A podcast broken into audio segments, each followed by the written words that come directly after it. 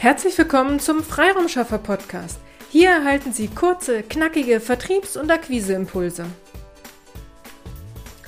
In der heutigen Episode möchten wir Ihnen B2B-Akquise-Tipps geben, ob Sie mit einer Kooperation durchstarten können. Immer wieder in meinen Kundengesprächen und vor allem in der letzten Zeit erhalte ich die Informationen, dass der Trainer, Coach, Dienstleister eine Kooperation mit anderen Trainern, Coaches, Dienstleistern eingegangen ist. Und ab sofort will man gemeinsam am Markt auftreten. Eine Kooperation ist natürlich ähm, eine tolle Sache und hat viele Vorteile. Und ob Sie eine Kooperation eingehen sollen oder sollten, Dazu kann und möchte ich hier auch keine generelle Antwort geben, zumal es von so vielen Faktoren abhängt, ob eine Kooperation Sinn macht. Ich möchte aus B2B-Akquise-Sicht einen Blick auf das Thema Kooperationen werfen. Die Gründe, die mir von vielen genannt werden, warum sie eine Kooperation eingegangen sind, sind zum Beispiel, es wurden interessante Partner kennengelernt, deren Themen das eigene Portfolio gut ergänzen. Viele Aufträge erhält derjenige als Einzelkämpfer nicht. Daher ist es gut, dass ähm, man jetzt ab sofort in einer Kooperation zusammenarbeiten will. Und es können gemeinsam spannende neue Konzepte entwickelt werden, weil viele Themenbereiche jetzt gebündelt werden. Soweit nachvollziehbar und erst einmal auch eine gute Idee. Nur lassen Sie uns jetzt schauen, welche Hürden sich daraus für Ihr Marketing und Ihren Vertrieb ergeben.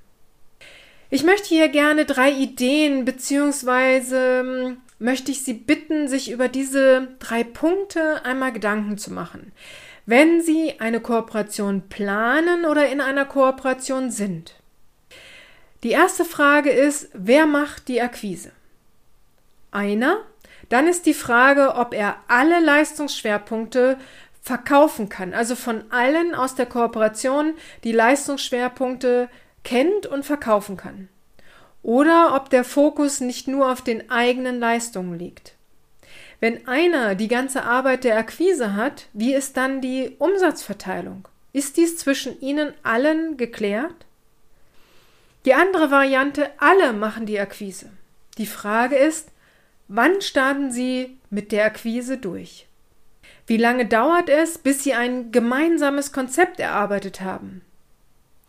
Und wie lange dauert es, bis Sie sich über eine einheitliche Akquise abgestimmt haben?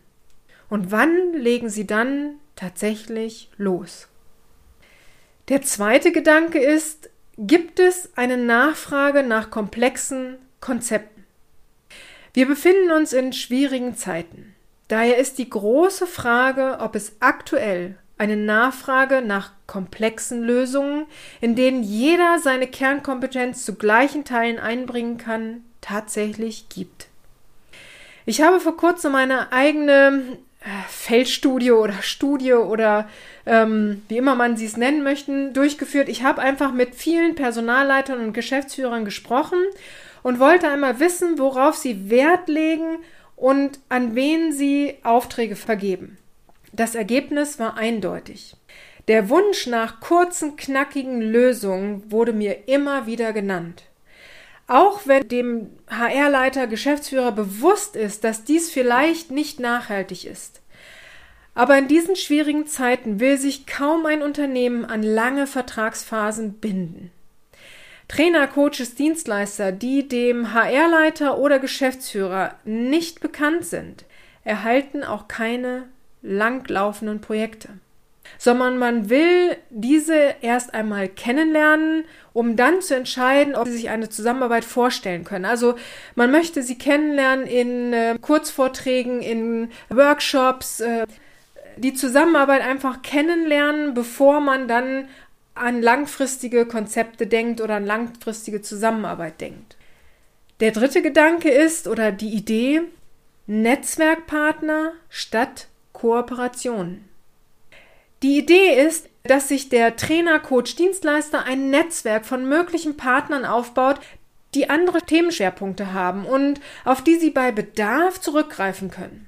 Das bedeutet, sie gehen mit ihrem Thema an den Markt und starten ihre Akquise auf dem Akquiseweg, der sich für sie richtig anfühlt.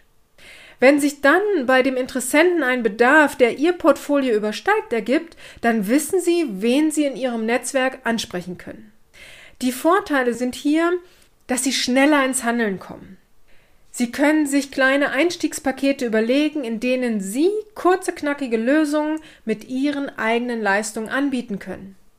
Sie sind unabhängig und müssen nicht bis zum nächsten Kooperationsmeeting warten, um Entscheidungen zu treffen.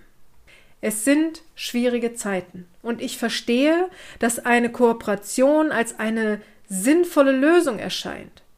Nur bitte behalten Sie die Nachfrage am Markt und die aktuelle Situation dabei im Blick. Und Akquise muss man sowohl für seine eigenen Leistungen machen als auch in einer Kooperation. Daher haben Sie bitte den Mut und starten Sie selbst durch.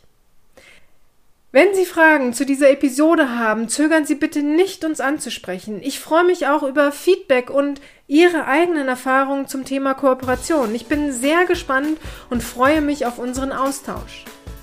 Jetzt bleibt mir nur, Ihnen alles, alles Liebe und alles, alles Gute zu wünschen. Ihre Petra Sierks. Vielen Dank, dass Sie heute mit dabei waren. Wenn Ihnen diese Episode gefallen hat, freuen wir uns, wenn Sie unseren Podcast weiterempfehlen oder einzelne Episoden weiterleiten. Vielen lieben Dank. Wir möchten Sie aber auch gern dazu einladen, wenn Sie Ideen, aber auch Kritik haben, zögern Sie nicht, uns dies mitzuteilen, denn wir machen diesen Podcast für Sie. Wir freuen uns auf Ihr Feedback, Ihre Bewertung bei iTunes und vor allem, wenn Sie unseren Podcast abonnieren und bei der nächsten Episode wieder mit dabei sind. Bis dahin, Ihre Freiraumschaffer.